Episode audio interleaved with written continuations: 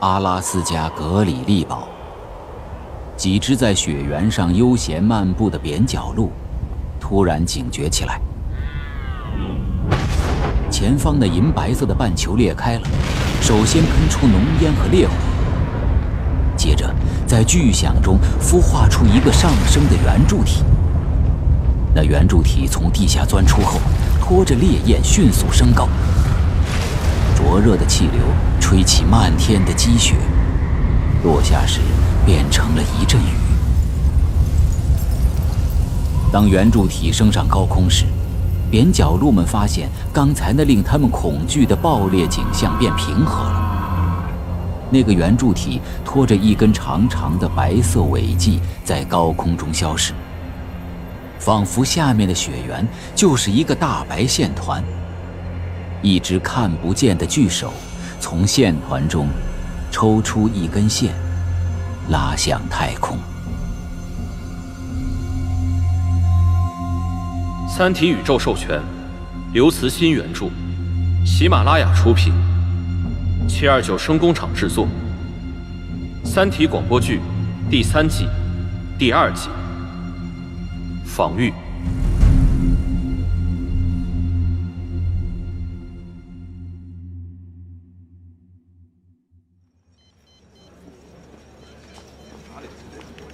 见鬼！就差几秒钟，我就能确定终止发射了。在美国科罗拉多州斯普林斯，下岩山地下三百米，隐蔽着北美防空司令部指挥中心。刚刚，国家导弹防御系统 NMD 控制室见证了阿拉斯加导弹发射的一幕。好了，雷德尔，冷静点。系统警报出现时，我就猜到不是那么回事。雷德尔，你是目标甄别员，我想请问一下。那系统攻击的是什么？你们知道我刚来不久，对显示屏上的这些曲线和数字屏幕还不太了解。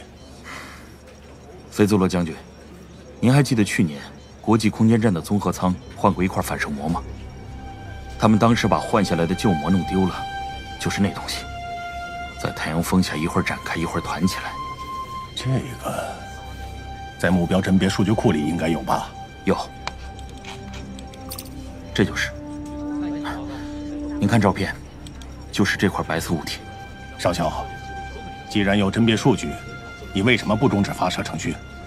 将军，目标数据库本来是由系统自动检测识别的，人工反应根本来不及。但这一部分数据还没有从旧系统的格式中转换过来，所以没有链接到系统识别模块上。我用手代替国家导弹防御系统的超级计算机，这么快就检测出来，这明明是业务熟练的表现。结果反而受你这种外行的质问。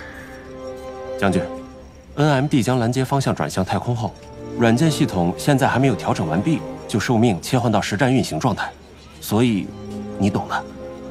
不过其实我倒是觉得大家应该照张相纪念一下，毕竟这应该是人类对共同敌人的第一次攻击。琼斯，这里禁止带相机，重点根本不在相机不相机。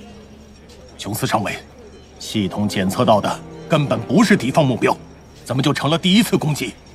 这可是人类建立的第一个地球防御系统，第一次发射就发生了这种失误，我可没有心情开玩笑。地球防御系统，切，不过就是把国家导弹防御系统的拦截方向由地球各大洲转向太空罢了。哎，琼斯，拦截器上带的是核弹头吧？一百五十万吨当量的，怎么了？现在外面天快黑了，按目标的位置，外面应该能看到爆炸闪光的。是啊，在监视器上就能看。琼斯，在外面看才有意思。也是啊，哎，咱们走。呃，呃，将军，我已经交班了。我也是将军。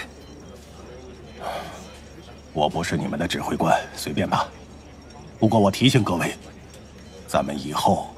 还可能长期共事的。是。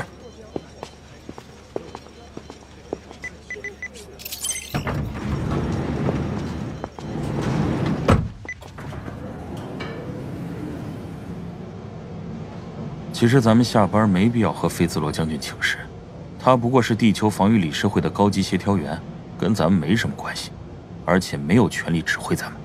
哎。我知道，刚才只是出于礼貌。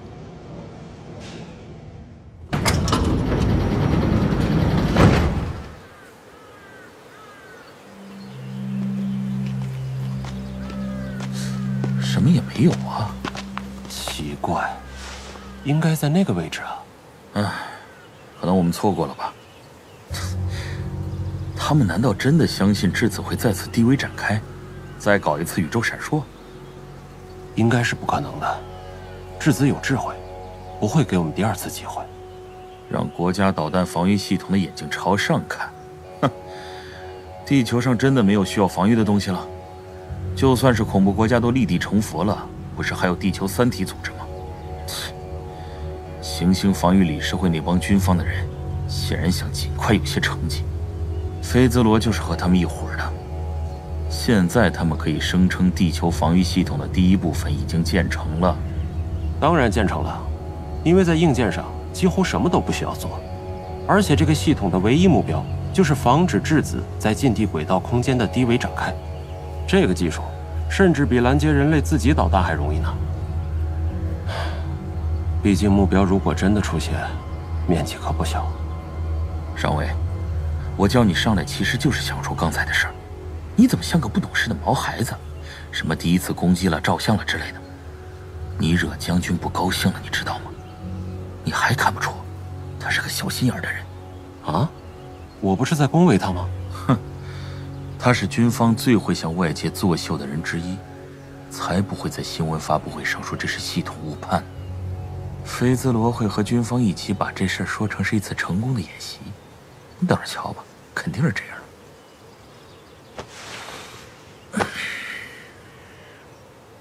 看，星星出来了，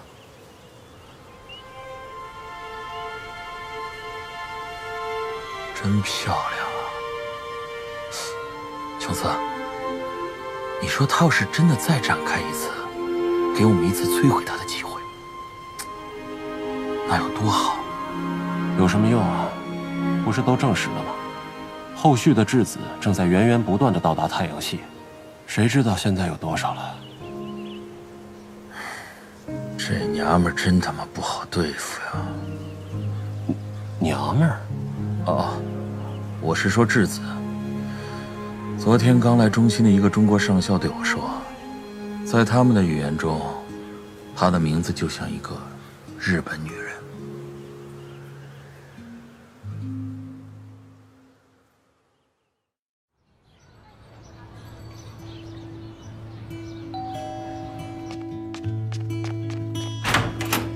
呀，老杨啊，刚才我到隔壁找你去了，你跑哪儿去了？去找事儿了。哦。我还看见你老伴儿在那买菜呢。哎呀，这楼上怎么空荡荡的呀？就跟个跟个陵园似的。哼，今儿又不是休息日，可不就这样吗？哎，哦，我知道了，你呀，今儿是退休第一天，你有这感觉很正常。得亏你不是领导，他们退了呀更难受。你呀，很快就适应了。哎，走，咱们呀。先去社区活动室看看能玩点什么，我得带你享受享受第二童年。第二童年，我跟你说啊，老张，这六十岁和十六岁啊是一样的，都是人生最美好的年龄。你想，头一二十年这上有老下有小的，压力多大呀？再晚个一二十年，这病就全来了。现在啊，正是享受生活的时候，而且你看啊，这眼瞅着。你就要抱孙子了嘛？啊，也是啊，这儿子儿媳妇工作稳定，过去我们老两口啊也没想过能买得起这样的新房，要不是因为拆迁，这哎就是，走，咱们出去。哎呀，不不，我现在哪儿也不去。怎么了？你这人怎么一退休整个都蔫了你？不至于吧？不是，哎呀，不是因为退休，是因为这，怎么说啊，国家。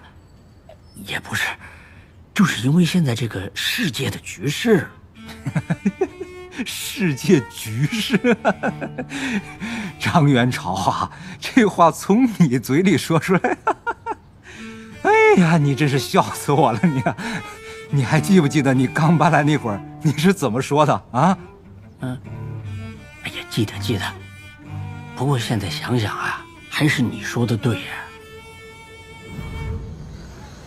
张元朝同志，我得教育教育你。要想晚年幸福，你就得学新东西。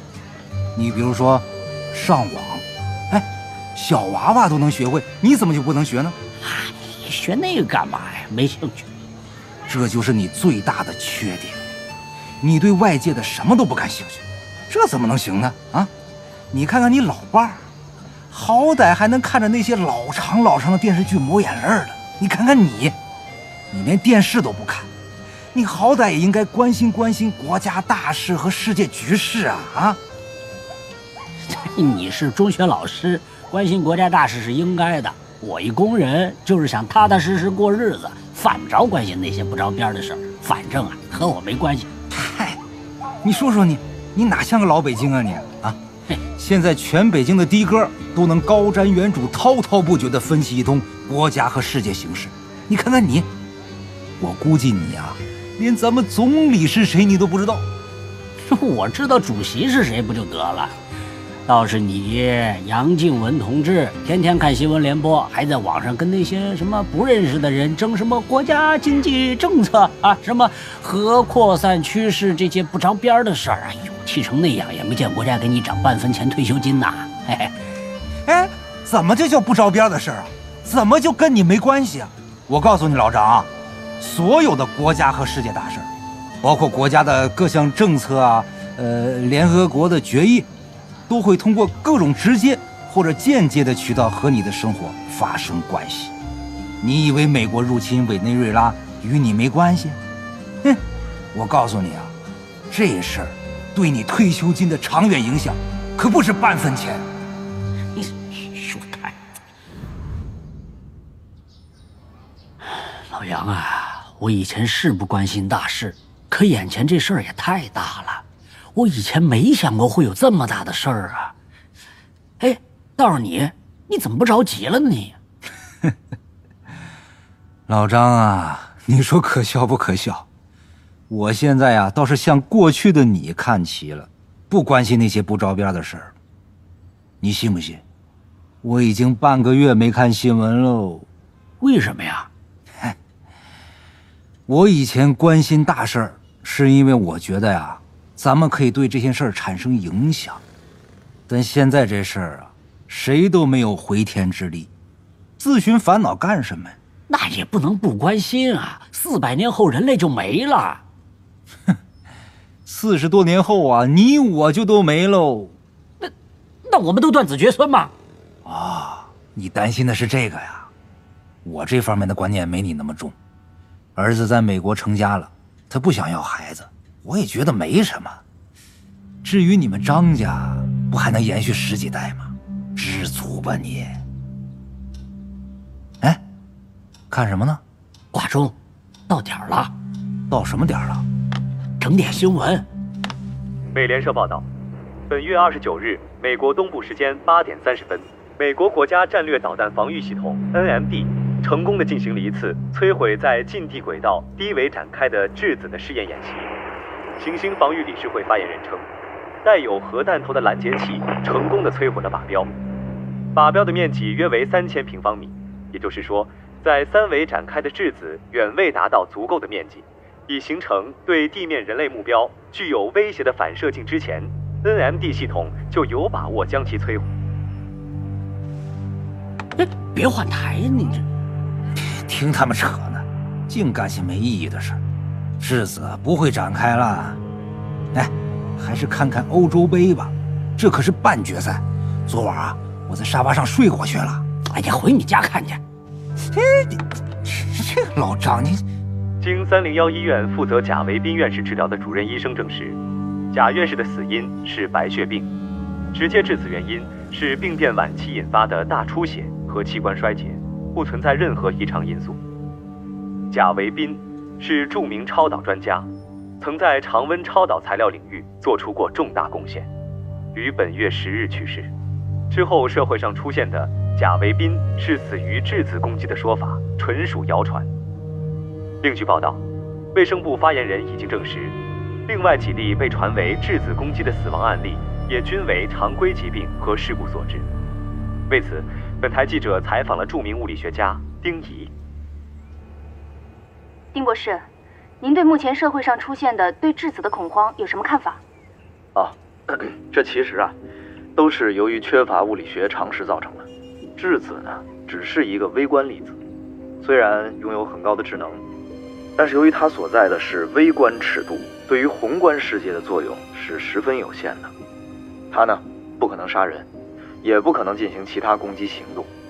质子想要对宏观世界产生更大的作用，只有在低维展开状态下才能进行。呃，即使如此呢，这种作用也是十分有限的。在人类已经建立防御系统的今天，它不可能有这种行为，否则只是提供了人类消灭它的好机会。呃，我个人认为啊，主流媒体应该向公众加强这方面的科普宣传，消除这种没有科学根据的恐慌。所以呢，咱们这次的采……哎，行了，别看了，还是看球吧啊！你，老张，张师傅，在家了吧？我进来了啊！嚯，这苗富全真是不见外啊！这谁能拦得住堂堂山西煤老板呢？老苗啊，有个把月不见了，隔壁你悄没声养的那个川妹子，估计要想死你了吧？啊？不至于，不至于。哎呀，最近哪儿发财去了？哎呀。矿上出老些麻烦事儿，我去打理打理。发个狗屁财了！现在要打仗了，政府那可是动都动真格的了。我以前那些办法呀，都不好使了。哎呀，这矿呀，怕是开不了多长时间了。哎，苦日子就要来了。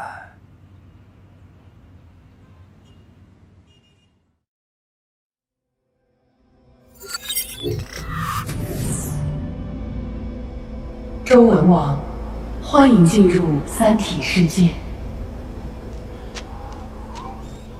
有人吗？有人吗？还有没有人在啊？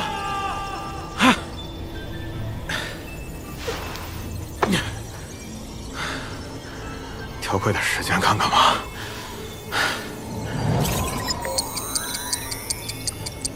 太阳变成飞星，飞星又变成太阳。恒纪元的太阳像钟摆般一次次划过长空，乱纪元的白昼和黑夜，把世界变成一个灯光失控的空旷舞台。时光飞逝中，没有沧海桑田的演变，只有金属般永恒的荒漠。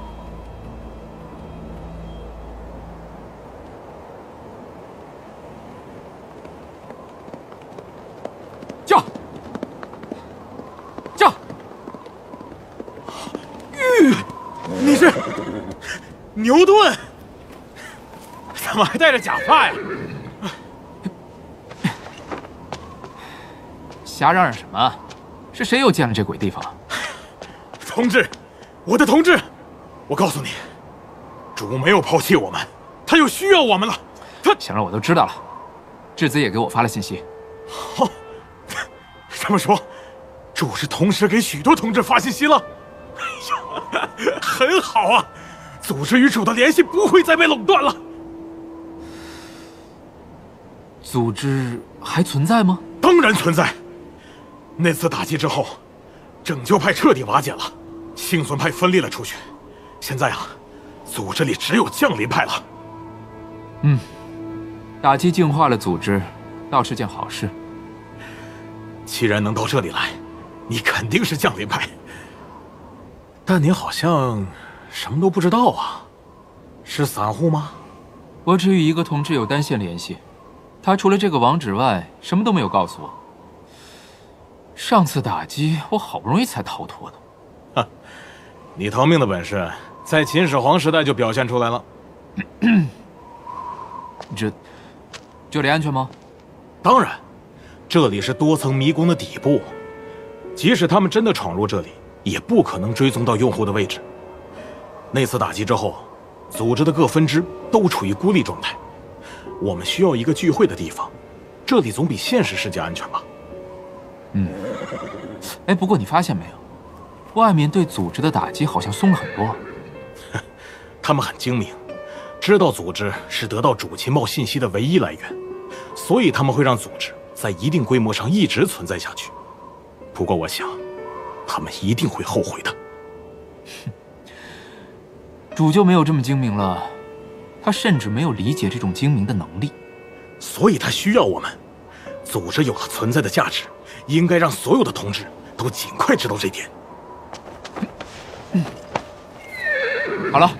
我要走了，我得确定这里确实安全才能久留。我向你保证过，这里绝对安全。如果真是这样，下次会有更多的同志来聚会的。再见。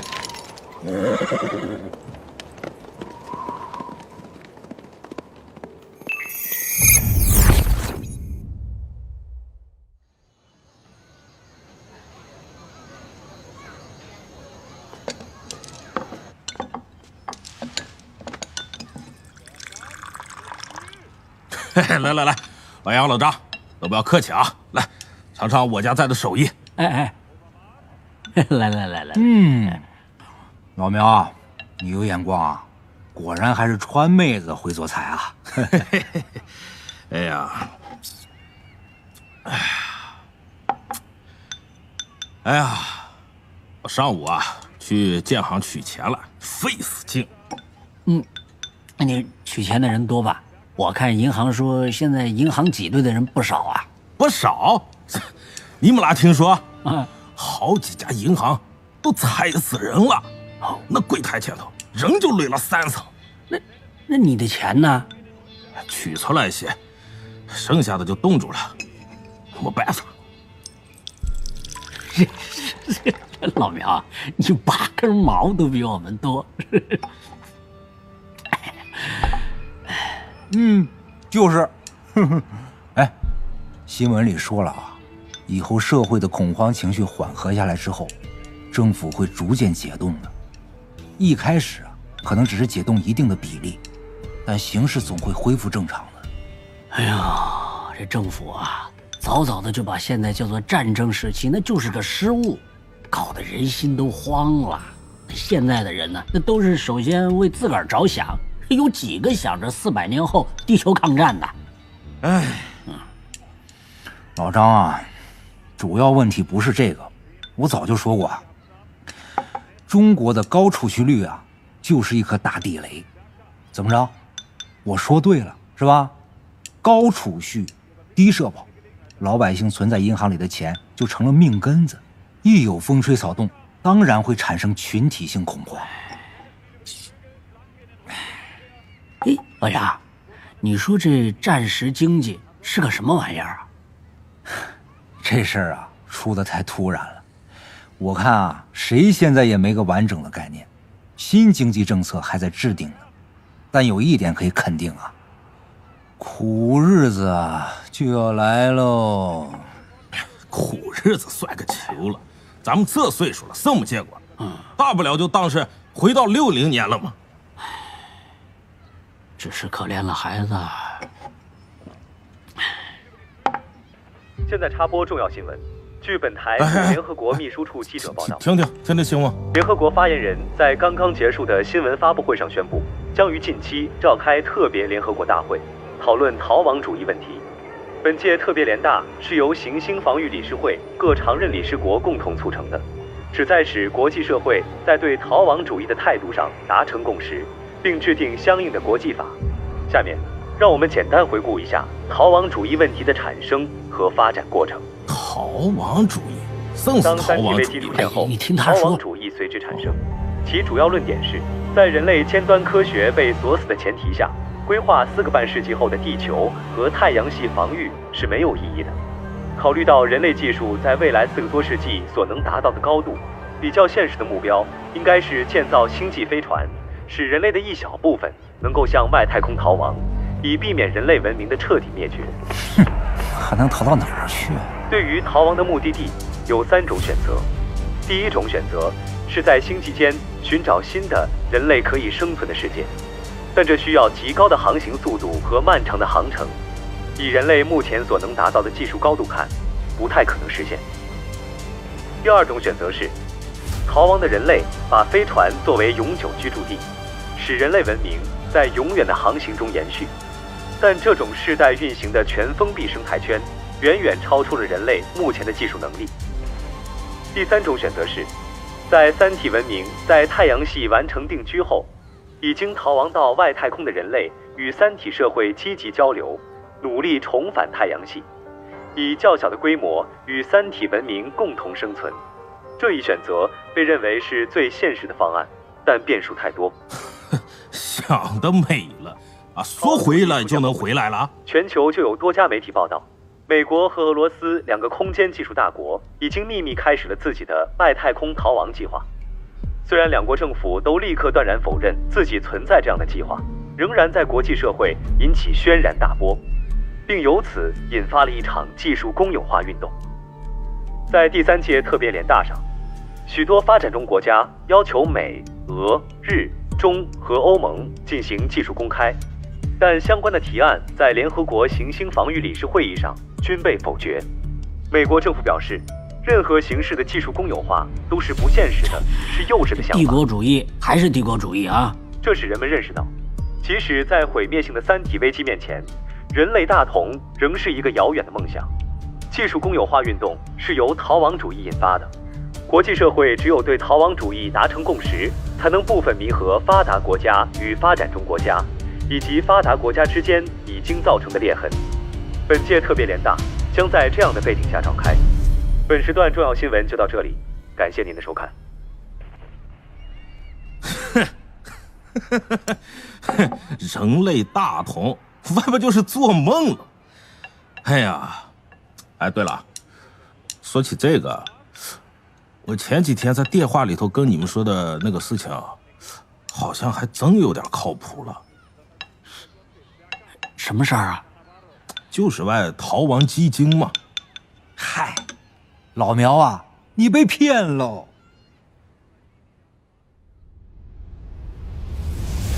逃亡者的使命是延续人类文明，他们自然是文明的精华。哎，拉一帮财主去宇宙，那成什么了呢？操！你杨静文是他们人类精英，你苗福春是有钱人，那就是我了。我他妈什么穷工人一个，我他妈活该就断子绝孙，是不是啊？当初干嘛文艺复兴，又干嘛法国大革命啊？人要是一直分三六九等，到时候该飞的飞，该留的留，谁也没二话。现在这逃亡基金还处在起步阶段，只有一小部分对内部特殊人员发售。我这弄个指标，我也不容易。地球三体组织的下一个使命是制止或延缓人类的逃亡计划。它就是一个陷阱，没人能跳出这个陷阱。